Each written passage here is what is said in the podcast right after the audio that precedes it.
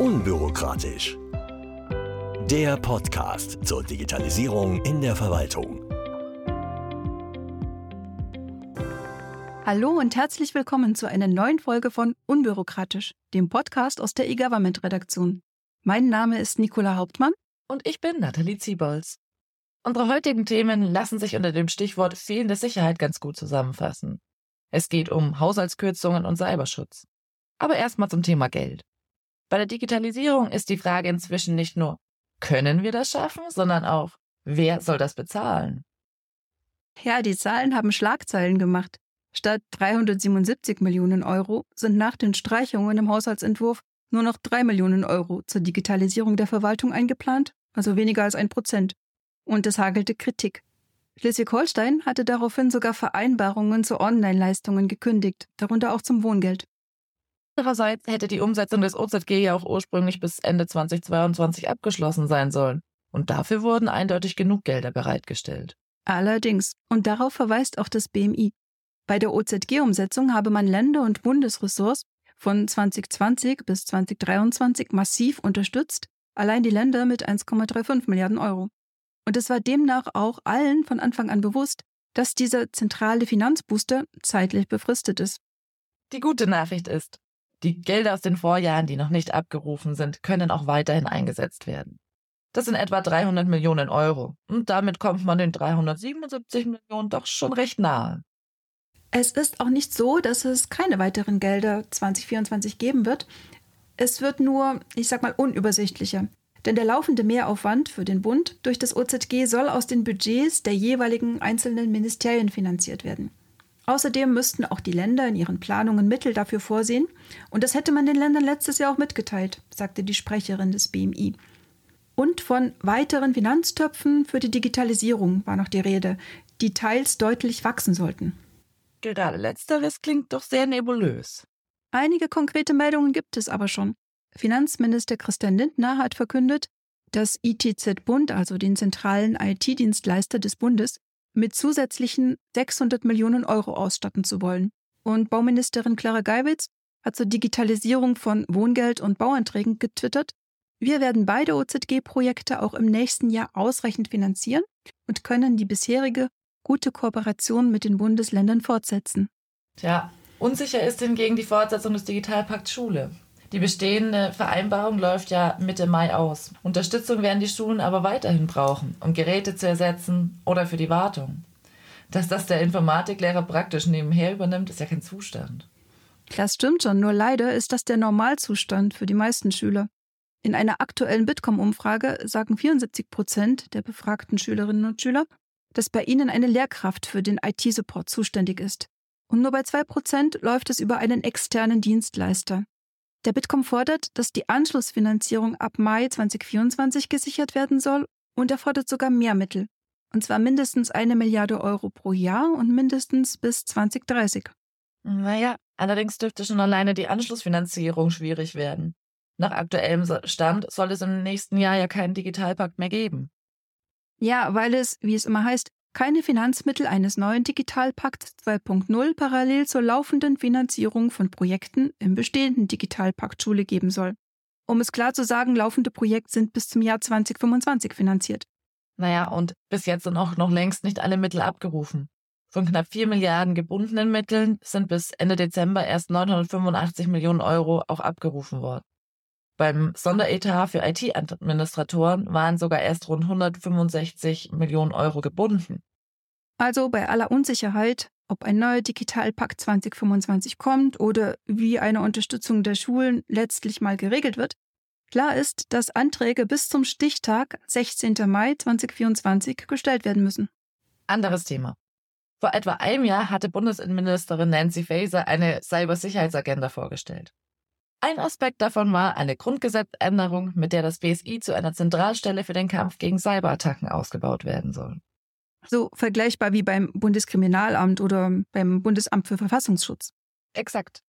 Es gibt allerdings einen kleinen Haken dabei. Für die Grundgesetzänderung braucht Faser auch Stimmen aus der Opposition, da dafür eine Zweidrittelmehrheit erforderlich ist. Vermutlich betonte sie deshalb bereits damals, dass niemandem die Kompetenzen weggenommen werden sollen und auch die Abstimmung eng mit den Ländern erfolgen soll. Und trotzdem gibt es jetzt Schwierigkeiten. Natürlich. Die CDU-Innenminister haben jetzt nämlich ein gemeinsames Positionspapier vorgelegt, in dem sie eine stärkere Zentralisierung und Bündelung von Kompetenzen auf Bundesebene für nicht sinnvoll erklären. Dabei wird doch immer wieder betont, wie akut die Bedrohungslage ist. Ein aktueller Report von Barracuda macht es auch wieder deutlich. Darin wurden 175 Ransomware-Angriffe untersucht, die zwischen August vergangenen und Juli dieses Jahres öffentlich gemacht wurden. Und das sind schon fast 70 mehr als im Vorjahreszeitraum. Und die Angriffe auf kommunale Einrichtungen sind dabei anteilig am stärksten angestiegen. Und auch insgesamt sind die Zahlen beunruhigend. Die Anzahl der veröffentlichten Ransomware-Attacken gegen Kommunen, Gesundheits- und Bildungseinrichtungen hat sich demnach seit dem letzten Jahr verdoppelt und seit 2021 sogar mehr als vervierfacht. Dass die Bedrohungslage so hoch ist wie nie, sehen die Innenminister ja auch. Man habe ja auch nichts dagegen, die Kräfte zu bündeln und das BSI technisch aufzurüsten aber nicht nach dem Motto, einer ist der oberwichtig und die anderen müssen spuren, wie NRWs Innenminister Reul betont. Wenn die Länder nur noch eine Nebenstelle seien, widerspräche das dem Föderalismus. Hatten die Innenminister eigentlich auch konkrete Vorschläge, wie sie sich die Arbeit des BSI denn dann vorstellen? Ja, tatsächlich. In dem Papier schreiben sie, dass das BSI beispielsweise Erkenntnisse zur Cybersicherheitslage sammeln und mit den Ländern auf Augenhöhe teilen könnte. Zudem sollte Ihrer Meinung nach das Nationale Cyberabwehrzentrum schrittweise zu einem Bund-Länder-Kompetenzzentrum für Cybersicherheit ausgebaut werden. Ob das reichen wird, ist allerdings fraglich. Ja, und es kann auch noch lange dauern. Inzwischen sind aber besonders die Kommunen bedroht. Und gerade für kleinere Kommunalverwaltungen ist Cybersicherheit eine große Herausforderung. Das zeigt auch eine aktuelle Studie im Auftrag von Jodos, die sich mit der digitalen Resilienz in Kommunalverwaltungen beschäftigt. 39 Prozent der Befragten mangelt es an IT-Fachkräften. Und für 21 Prozent der Befragten ist es schwierig, ein hohes IT-Sicherheitsniveau für Anwendungen und Daten zu gewährleisten. Und wohl auch deshalb sehen die Kommunen die Unterstützung durch das BSI in einem anderen Licht. Wir hatten hier ja schon einmal über das Projekt Weg in die Basisabsicherung gesprochen, bei dem das BSI zusammen mit sechs Modellkommunen Checklisten erarbeitet, die praktisch alle Bereiche der IT-Sicherheit abdecken. Und dazu gibt es Neuigkeiten. Die 18 Checklisten zum Einstieg in die Informationssicherheit sind jetzt als Community Draft auf der Website des BSI hinterlegt und sie können dort bis zum 15. September noch kommentiert werden. Wir schreiben den Link auch mal in die Show Notes. Bleiben wir mal so im Groben zumindest bei den Kommunen. Es geht jetzt um Menschenzentrierung bei der Verwaltungsdigitalisierung. Und zwar nicht nur auf Bürgerseite. Was dahinter steckt, wieso das so wichtig ist und wie sich nutzerfreundliche Fachverfahren umsetzen lassen, erklärt Professor Dr. Simon Nestler von der Technischen Hochschule Ingolstadt. Hören Sie selbst. Herr Professor Dr. Nestler, erstmal vielen Dank, dass Sie sich heute die Zeit genommen haben. Ja, vielen Dank für die Einladung. Ihr Steckenpferd ist die menschenzentrierte Digitalisierung.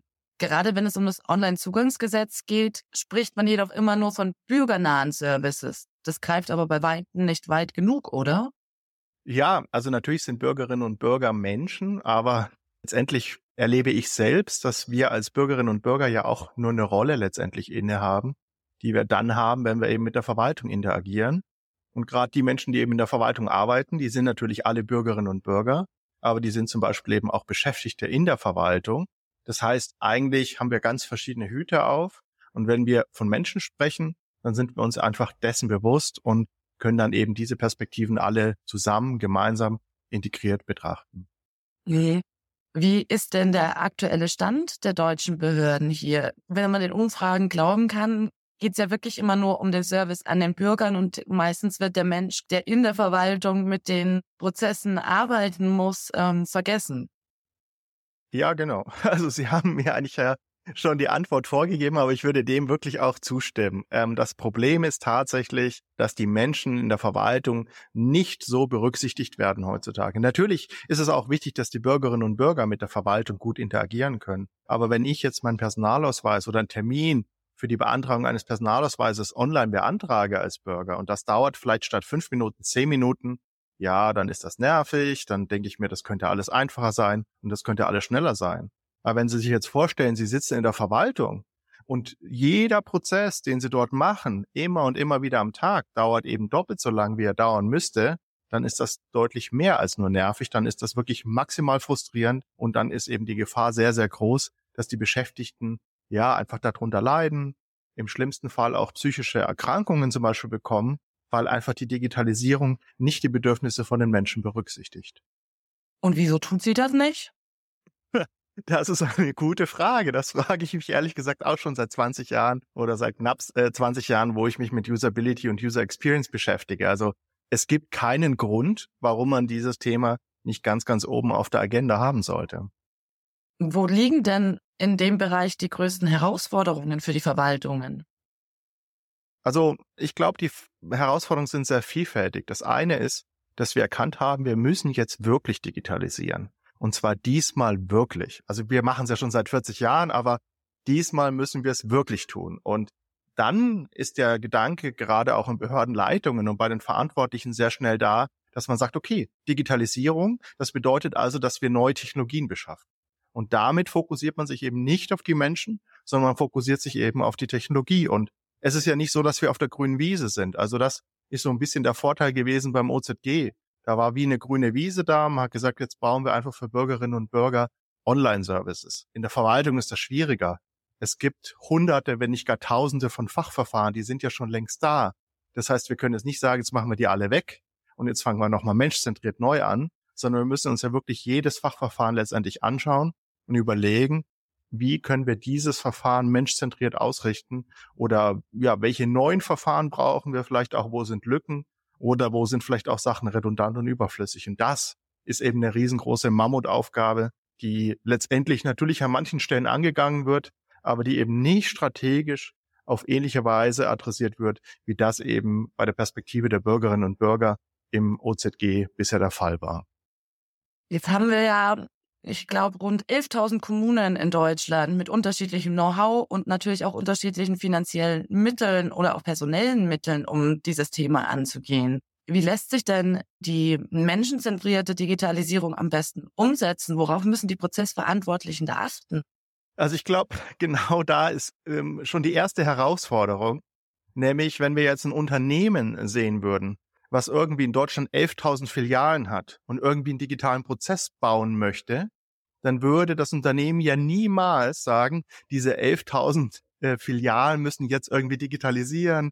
Die einen machen das so, die anderen machen das so. Jede einzelne dieser Filialen hätte vielleicht einen eigenen Online-Shop, sondern wir würden wir letztendlich eine Infrastruktur aufbauen, die dann eben genutzt werden kann von unseren Kommunen.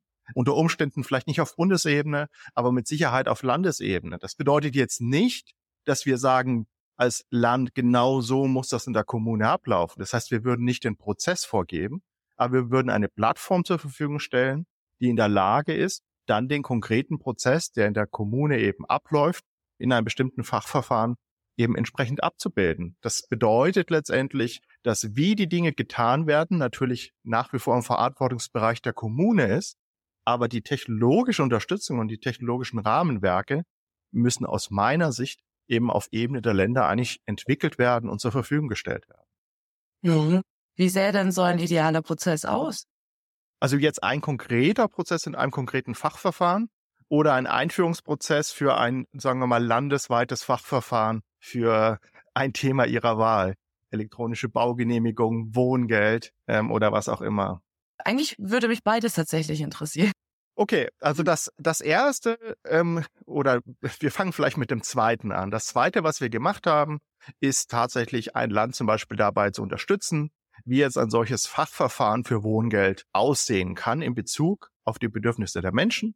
Das heißt, in dem Fall hatten wir die glückliche Situation, dass das alte Fachverfahren, wie es leider häufig ist, nicht mehr weiterentwickelt wurde. Das heißt, ähm, das Land stand vor der Entscheidung, jetzt ohnehin ein neues Fachverfahren zu beschaffen und einzuführen und dann in einen Probe-Echtbetrieb zu überführen. Das heißt, es läuft schon, aber es ist eben Probe-Echtbetrieb, es ist befristet. Die Gremien haben zugestimmt, dass das Ganze für ein Jahr laufen darf, unter der Maßgabe, dass in dieser Zeit eben einerseits die Barrierefreiheit geprüft wird, was mittlerweile eigentlich in allen Bundesländern stattfindet, und zusätzlich aber eben auch die Softwareergonomie geprüft wird. Und das bedeutet konkret, dass wir die Beschäftigten, die mit dieser Software arbeiten, in Fokusgruppen einbinden, und einfach versuchen zu verstehen, wie diese Arbeit mit der Fachanwendung funktioniert und auch tatsächlich konkrete Aufgaben uns rausgreifen, Usability-Tests machen und wirklich die Menschen beobachten dabei, wie sie jetzt mit dieser konkreten Fachanwendung arbeiten und dann zusätzlich Interviews führen, Dann gibt es sogenannte Heuristiken, da schauen wir uns selbst auch nochmal die Fachanwendung an,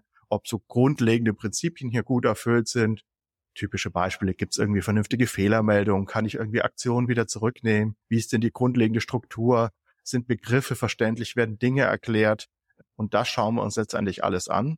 Und das fließt dann letztendlich in eine Gesamtuntersuchung ein, die dann wiederum natürlich dem Hersteller gespiegelt wird und dann eben ja zur Weiterentwicklung, wenn wir auf dem konstruktiven Pfad der Fachanwendung führen und wenn wir jetzt merken, dass da ähm, sehr viele Dinge eine Hürde sind, dann kann das auch durchaus zur Entscheidung führen, dass man sagt, okay, dann führen wir dieses Fachverfahren eben in unsere Behörde nicht ein, weil es nicht für uns passt und weil es nicht so anpassbar ist, dass es eben zu den Bedürfnissen unserer Menschen passt. Und jetzt noch die Antwort auf die andere Frage, nämlich die Frage, wie schafft man denn generell eigentlich den Prozess? Ja, das Entscheidende ist letztendlich, dass man dieses Verfahren, dass jede Software, die neu eingeführt wird, eben geprüft werden soll, einfach festschreibt und verbindlich macht für alle Fachanwendungen.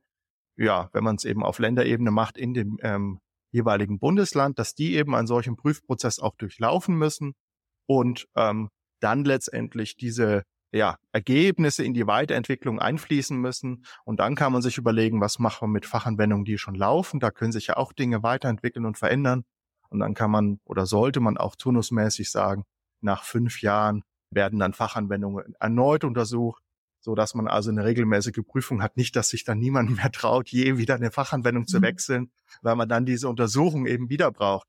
Ich glaube, das ist so ein Grundfehler im öffentlichen Sektor, sehr, sehr viel Energie da reinzustecken, das Richtige zu kaufen und sehr wenig, wenig Energie eigentlich reinzustecken, wenn man etwas gekauft hat und ein paar Jahre ins Land gehen, ob das auch nach wie vor noch das Richtige ist für meine Anforderungen, die sich weiterentwickeln, für meine Menschen, die sich weiterentwickeln. Ja, Corona hat vieles verändert und da muss ich eigentlich schauen, passt jetzt diese Arbeitsweise mit den Werkzeugen, die wir haben, auch wirklich noch zu den Menschen.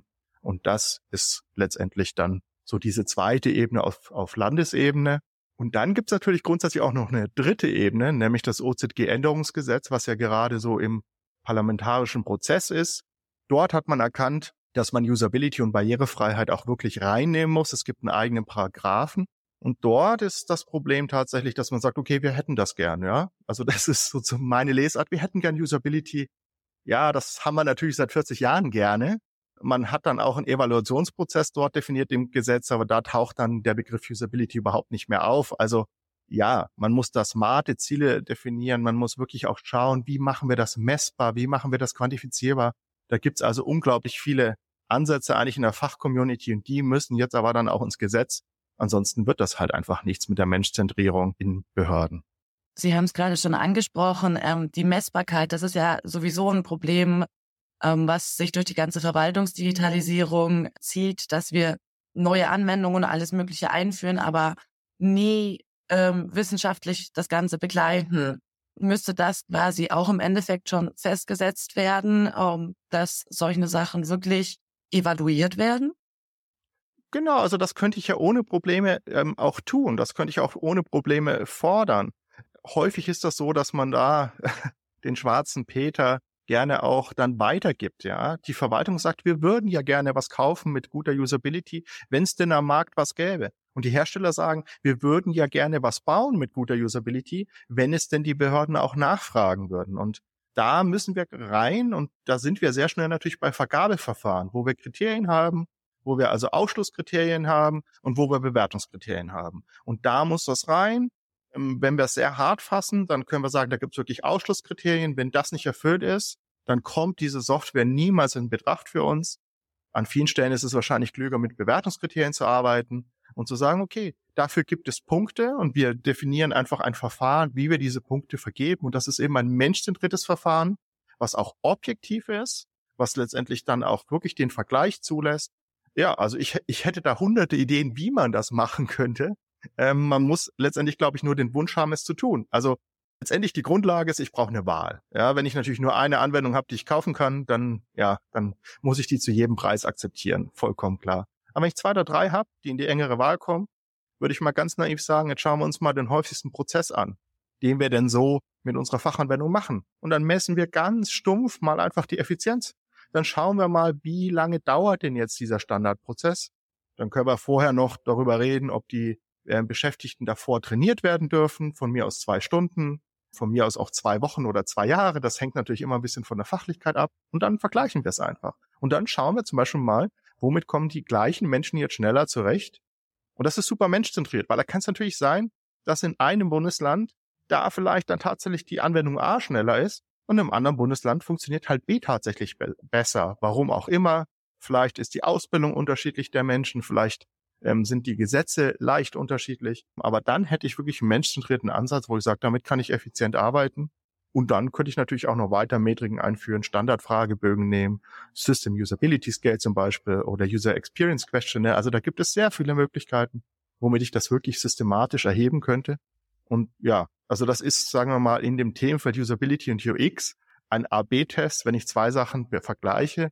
Und ja, das ist etabliert. Und das Standardargument von den Menschen, die das halt nicht möchten, ist, oh ja, also Barrierefreiheit können wir irgendwie messen, aber Usability, UX, das ist doch nicht messbar. Das ist doch super subjektiv. Und damit versucht man halt die Dinge vom Tisch zu kriegen. Und damit ja, belastet man die Beschäftigten im öffentlichen Sektor einfach mit gebrauchsuntauglicher Software, die einem das Leben halt unnötig schwer macht. Mhm. Sie haben auch gerade gesagt, es braucht dann auch im Endeffekt unterschiedliche Anwendungen. Um, steht dann nicht quasi die, das EVA-Prinzip, also das Einer für alle Prinzip, dem entgegen? Oder ist es nicht eher hinderlich dann? Weil das ja quasi keinen Wettbewerb zulässt. Also wir haben ja ähm, vor gut einem Jahr ein Buch geschrieben und auch da war dieses EVA-Prinzip ähm, ja sehr kontrovers diskutiert. Die einen haben gesagt, okay, das ist die Rettung, weil wir es dann nicht 11.000 Mal machen müssen. Und die anderen haben gesagt, das ist ein staatliches Subventionsprogramm für Monopole. Und ich glaube, da in dem Spannungsfeld müssen wir uns bewegen. Ich glaube, dass einer für alle tatsächlich nicht die Lösung ist. Wir brauchen einen Wettbewerb, der zu guter Usability führt. Das heißt, wir es ist nicht verkehrt, wenn wir sagen, wir haben für ein konkretes Fachverfahren drei bis fünf Anbieter und die kämpfen auch gegeneinander in Ausschreibungen und haben damit auch einen Anreiz, besser zu werden und genau diese Aspekte auch zu erfüllen. Vollkommen klar ist, dass wir neu drüber nachdenken müssen, wie Schnittstellen aussehen und vollkommen klar ist auch, dass wir neu drüber nachdenken müssen, wie das mit den Daten ist. Heute ist ja der Wechsel eines Fachverfahrens unglaublich schwierig, weil ich meine Daten migrieren muss, weil unter Umständen dann das nicht mehr in meine IT-Systemlandschaft äh, wirklich reinpasst. Das muss ich natürlich als erstes angehen, dass da der Wettbewerb auch wirklich stattfindet, dass der Wettbewerb nicht nur einmal bei der Ausschreibung stattfindet, sondern kontinuierlich. Also auch da habe ich wieder das Problem, dass ich mich nur einmal entscheide und dann lasse ich es laufen. Aber wenn ich das löse, dann ist es tatsächlich so und unter Umständen meine Anforderungen auch wachsen, ja. Also das heißt, ich starte mit dem, was am Markt ist und leite daraus Anforderungen an Usability, UX und Barrierefreiheit ab. Und wenn die Lösungen besser werden, ist es ja auch durchaus möglich, dass diese Anforderungen dann sich weiterentwickeln. Und ich sage, ich möchte noch menschzentrierter werden und möchte noch besser werden. Und ich glaube, da hilft es wirklich, Wettbewerb zu haben und nicht nur eine Lösung zu haben. Mhm. Sie haben jetzt schon des Öfteren die Ausschreibung und das Ausschreibungsverfahren erwähnt. Wie lässt sich denn Menschenzentriertheit in einem Ausschreibungsverfahren überhaupt festlegen? Also zum Beispiel ganz nüchtern, indem ich eben einen Usability-Test dort einbaue, dass der eben im Rahmen dieses Auswahlprozesses herangezogen wird. Da muss ich natürlich jetzt ehrlicherweise sagen, das ist die fachliche Perspektive. Wir müssen es irgendwie schaffen, dass die Menschen, die das benutzen, mit der Software interagieren. Weil allein durch Featurelisten allein durch irgendwie schön formulierte Blätter Papier, die irgendwas begutachten und bescheinigen, habe ich für die Menschen, die damit arbeiten, keine Usability. Wie wir das genau juristisch fassen, dass das quasi möglich ist, sodass das geht, das wäre letztendlich natürlich genau der Prozess, den wir gehen müssen. Gemeinsam mit Juristinnen und Juristen und mit Usability und UX Expertinnen und Experten jetzt wirklich zu schauen, was können wir dort tun? Wie können wir dieses ausprobieren? Was wirklich eine Systematik hat. Also was nicht sagt, okay, wir gucken es uns mal an, wir lassen es uns mal präsentieren, sondern wo wir wirklich dann auch all diese ähm, Dinge quantifizieren. Wie können wir das in den Ausschreibeprozess integrieren? Das ist sicherlich etwas, was zu diskutieren ist. Da wäre einfach mein Wunsch, wenn wir jetzt über das OZG-Änderungsgesetz reden, dass wir das jetzt einfach auch tun, dass wir jetzt einfach überlegen, wer auch immer da die Initiative ergreift, ob das einzelne Bundesländer tun oder das BMI, jetzt zu sagen, okay, wie können wir Usability und UX in der Vergabe berücksichtigen. Lasst uns da doch einfach mal ein kleines Projekt machen und einfach mal schauen, was ist da möglich. Aber das gibt es halt im Moment einfach nicht und das halte ich für ein Riesenproblem. Vielen Dank, Herr Dr. Nester. Menschenzentrierung, auch auf Verwaltungsseite, kann also sicherlich viel zur Akzeptanz der Digitalisierung beitragen. Aber es gibt noch viele Einzelheiten zu klären. Das war es nun auch mit der heutigen Folge von Unbürokratisch. Danke, dass Sie uns zugehört haben. Mein Name ist Nicola Hauptmann. Und ich bin Nathalie Ziebold. Bis zum nächsten Mal.